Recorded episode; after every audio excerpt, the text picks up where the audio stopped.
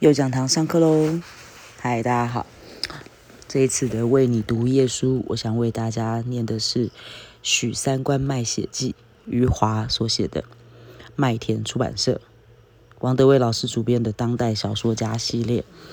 那我好喜欢这本书，我好喜欢余华哦。呃，当年是因为看了张艺谋导的那个《活着》，然后才知道说，原来这部电影是。改编自余华的《活着》同名小说《活着》，那后来就想说很好奇嘛，我就去找了《活着》来看，然后一读成主顾，很夸张。那我的第二本余华就是《许三观卖血记》，那很荒谬的故事。但是我们来听听看第一章，请大家耐着性子，因为第一章其实有点长，我试试看。好像每次都把为你读一页书变成为你读一章书哈，我不是故意的。嗯，大家请担待，谢谢。好的，开始喽，《许三观卖血记》第一章。许三观是城里私厂的送检工。这一天，他回到村里来看望他的爷爷。他爷爷年年老以后，眼睛昏花，看不见许三观在门口的脸，就把他叫到面前，看了一会儿后，就问他：“我儿，你的脸在哪里？”许三观说：“爷爷，我不是你儿，我是你孙子，我的脸在这里。”许三观把他的爷爷的手拿过来，往自己脸上碰了碰，又马上把爷爷的手送了回去。爷爷的手掌就像他们工厂的砂纸。他爷爷问：“你爹为什么不来看我？”“我爹早死啦。”他爷爷点了点头，口水从嘴角流了出来，那张嘴就歪起来吸了两下，将口水吸回去了一些。爷爷说：“文儿，你身子骨结实吗？”“结实。”许三观说：“爷爷，我不是你儿。”他爷爷继续说：“我儿，你也常去卖血。”许三观摇摇头：“没有，我从来不卖血。”我儿，爷爷说：“你没有卖血，你还说身子骨结实。”我儿，你是在骗我。爷爷，你在说些什么？我听不懂。爷爷，你是不是老糊涂了？许三观的爷爷摇起摇起了头。许三观说：“爷爷，我不是你儿，我是你的孙子。”我儿，他爷爷说：“你爹不肯听我的话，他看上城里了那个什么花，金花，那是我妈。你爹来对我说，说他到年纪了，他要到城里去和那个什么花结婚。我说你两个哥哥都还没有结婚，大的没有把女人娶回家，先让小的去娶。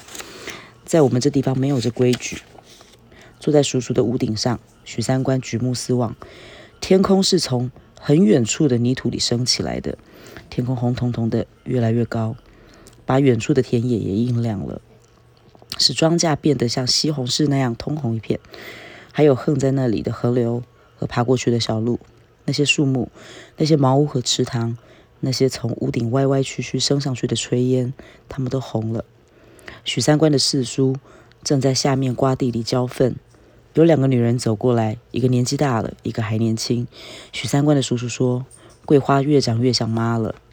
年轻的女人笑了笑，年长的女人看到了屋顶上的许三观，她问：“你家屋顶上有一个人，他是谁？”许三观的叔叔说：“是我三哥的儿子。”下面三个人都抬着头看许三观。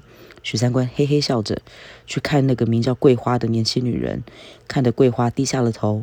年长的女人说：“和他爹长得一个样子。”许三观的四叔说：“桂花下个月就要出嫁了吧？”年长的女人摇着头：“桂花下个月不出嫁，我们退婚了，退婚了。”许三观的四叔放下了手里的粪勺。年长的女人压低声音说：“那男的身体败掉了，吃饭只能吃这么一碗，我们桂花都能吃两碗。”许三观的叔叔也压低了声音问：“他身体怎么败的？”“不知道是怎么败的。”年长的女人说：“我先是听人说，说他快有一年没去城里医院卖血了，我心里就打起了锣鼓，想着他身体是不是不行了，就托人把他请到家里来吃饭，看他能吃多少。他要是吃两大碗，我就会放心些；他又吃了三碗，桂花就是他的人了。他吃了一碗，我要去给他添饭，他说吃饱了，吃不下去了。一个粗粗壮壮的男人吃不下饭，身体肯定是败掉了。”许三观的四叔听完以后，点起了头，对年长的女人说：“你这做妈的心细。”年长的女人说：“做妈的心都细。”两个女人抬头看了看屋顶上的许三观，许三观还是嘿嘿笑着看着年轻的那个女人。年长的女人又说了一句：“和他爹长得一个样子。”然后两个女人一前一后的走了过去。两个女人的屁股都很大。许三观从上面看了下去，觉得他们的屁股和大腿区分起来不清楚。他们走过去以后，许三观看着还在瓜田里浇粪的四叔。这时候天色暗下来了，他四叔的身体也在暗下来。他问四叔：“你还要干多久？”四叔说：“快啦。”许三观说：“四叔，有一件事我不明白，我想问问你。”四叔说：“说吧，是不是没有卖过血的人身子骨都不结实？”“是啊。”四叔说：“你听到刚才桂花他妈说的话了吗？在这地方，没有卖过血的男人都娶不到女人，这算是什么规矩？什么规矩我倒是不知道。身子骨结实的人都会去卖血，卖一次血能挣三十五块钱呢。在地里干半年的活，也就挣那么多。”这人身上的血就跟井里的水一样，你不你不去打水，这井里的水也不会多；你天天去打水，它也还是那么多。四叔，照你这么说来，这身上的血就是一棵摇钱树喽？那还得看你身子骨是不是结实。身子骨要是不结实，去卖血会把命卖掉的。你去卖血，医院还得先给你做检查，先得抽一管血，检查你的身子骨是不是结实，结实了才让你卖。四叔，我这身子骨能卖血吗？许三观的四叔抬起头来看了看屋顶上的侄儿，他三哥的儿子光着膀子，笑嘻嘻地坐在那里。许三观棒子上的肉看上去还不少，他的四叔就说：“你这身子骨能卖。”许三观在屋顶上嘻嘻哈哈笑了一阵，然后想起了什么，就低下头去问他的四叔：“四叔，我还有一件事要问你，问什么？你说医院里做检查时要先抽一管血？是啊。”这管血给不给钱？不给。他四叔说，这管血是白送给医院的。他们走在路上，一行三个人，年纪大有三十多岁，小的才十九岁。许三观的年纪在他们两个人的中间，走去时也在中间。许三观对左右走着的两个人说：“你们挑着西瓜，你们的口袋里还放着碗。你们卖完血之后，是不是还要到街上去卖西瓜？”一二三四，你们都只挑了六个西瓜，为什么不多多挑一一两百斤的？你们的碗是做什么用的？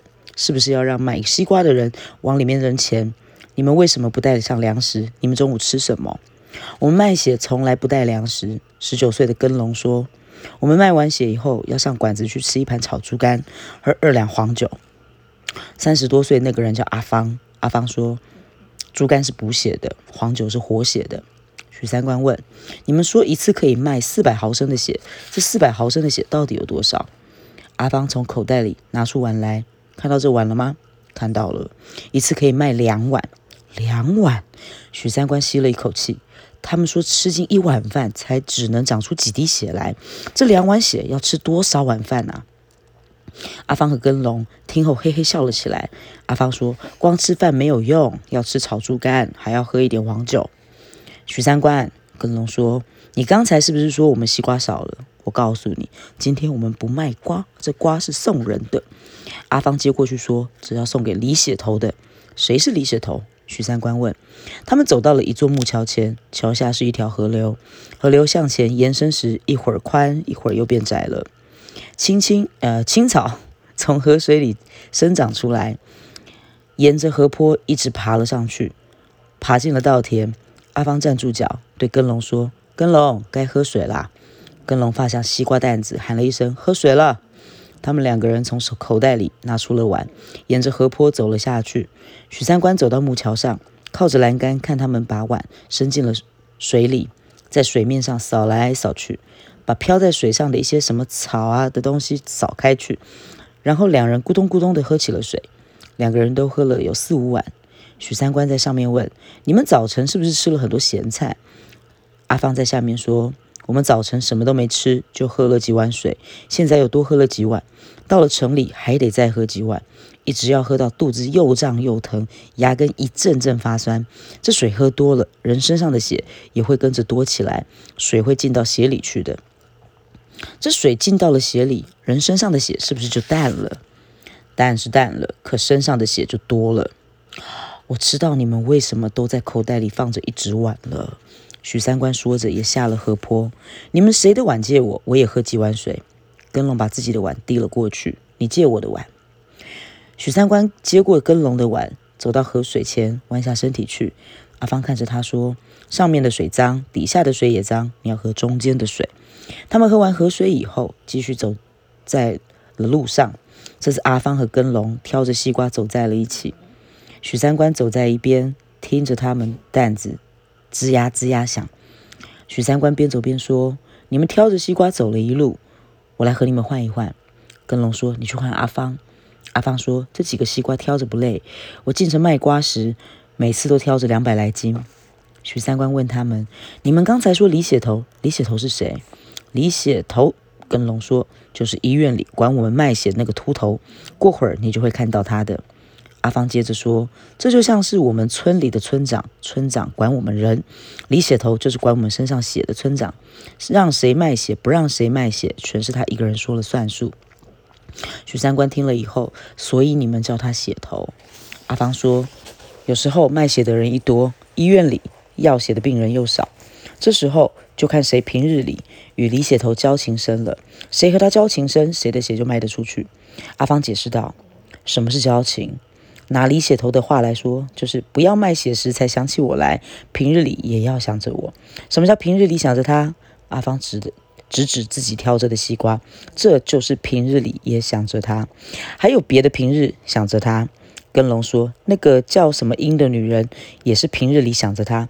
两人个人说着，嘻嘻笑了起来。阿芳对许三观说：“那女人与李血头的交情是一个被窝里的交情，她要是去卖血，谁都得站一边先等着。谁要是把他给得罪了，身上的血哪怕是神仙血，李血头也不会要了。”他们说着来到了城里，进了城，许三观就走到前面去了。他是城里的人，熟悉城里的路。他带着他们往前走。他们说还要找一个地方去喝水。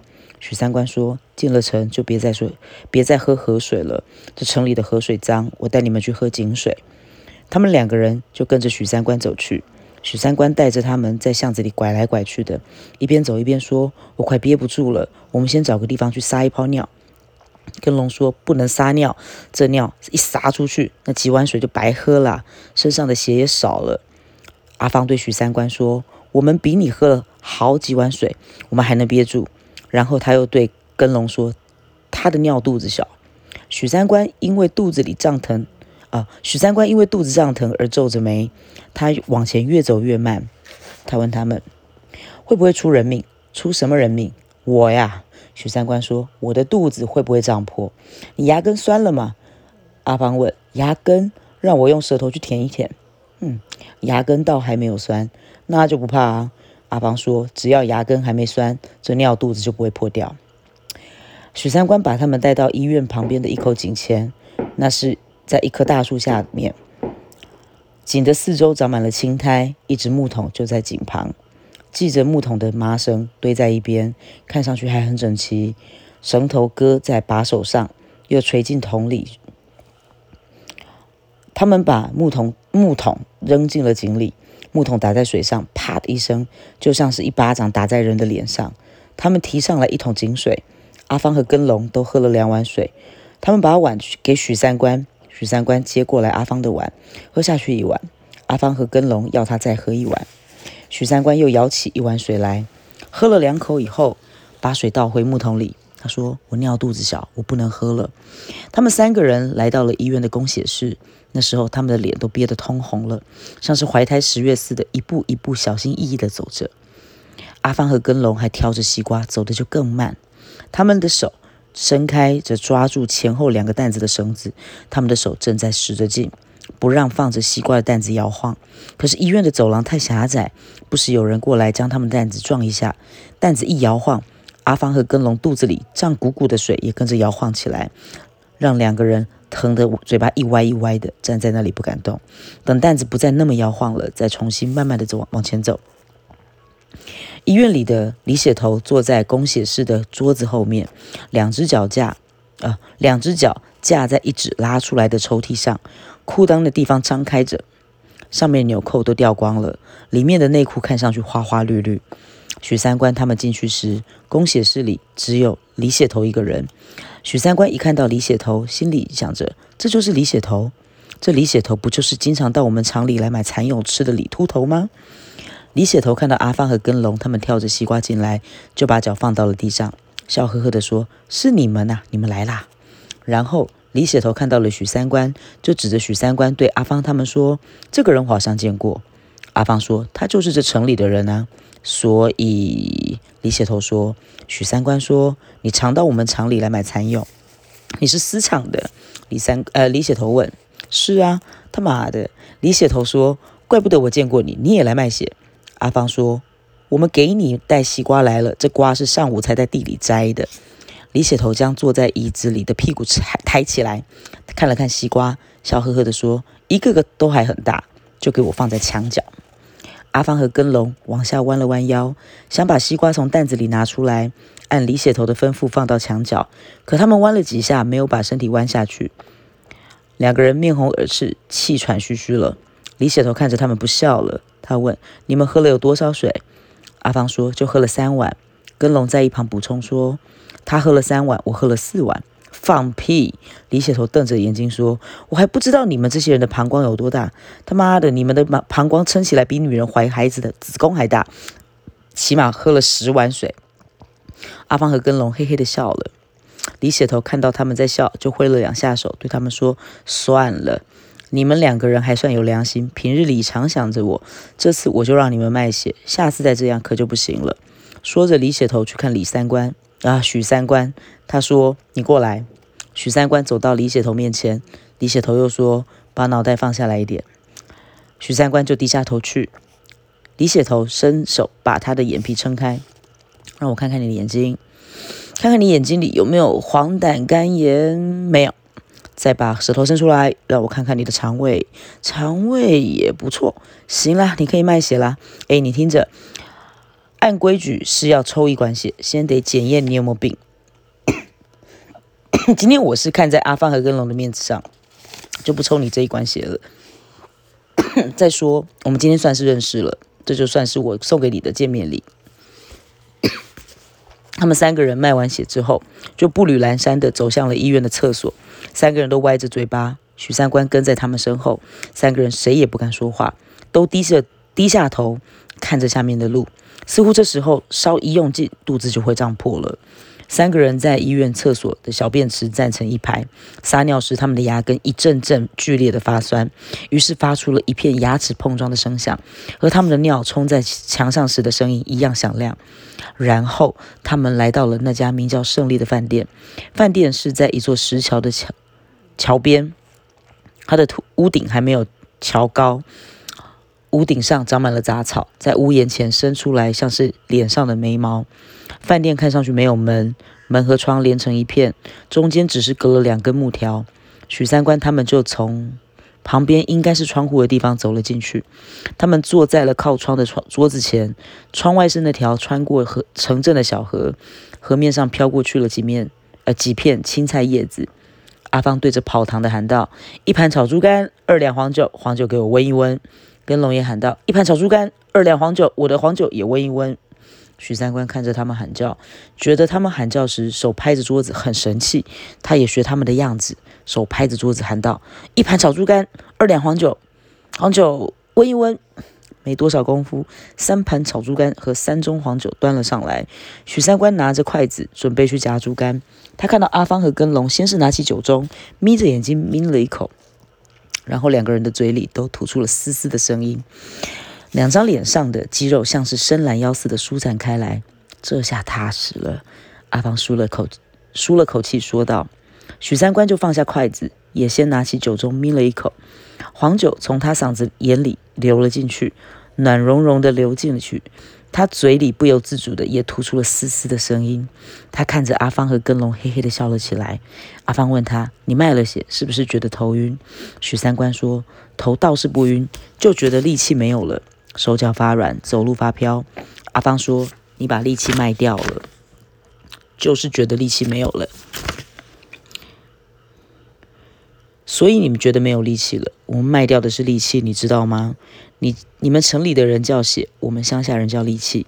力气有两种，一种是从血里使出来的，还有一种是从肉里使出来的。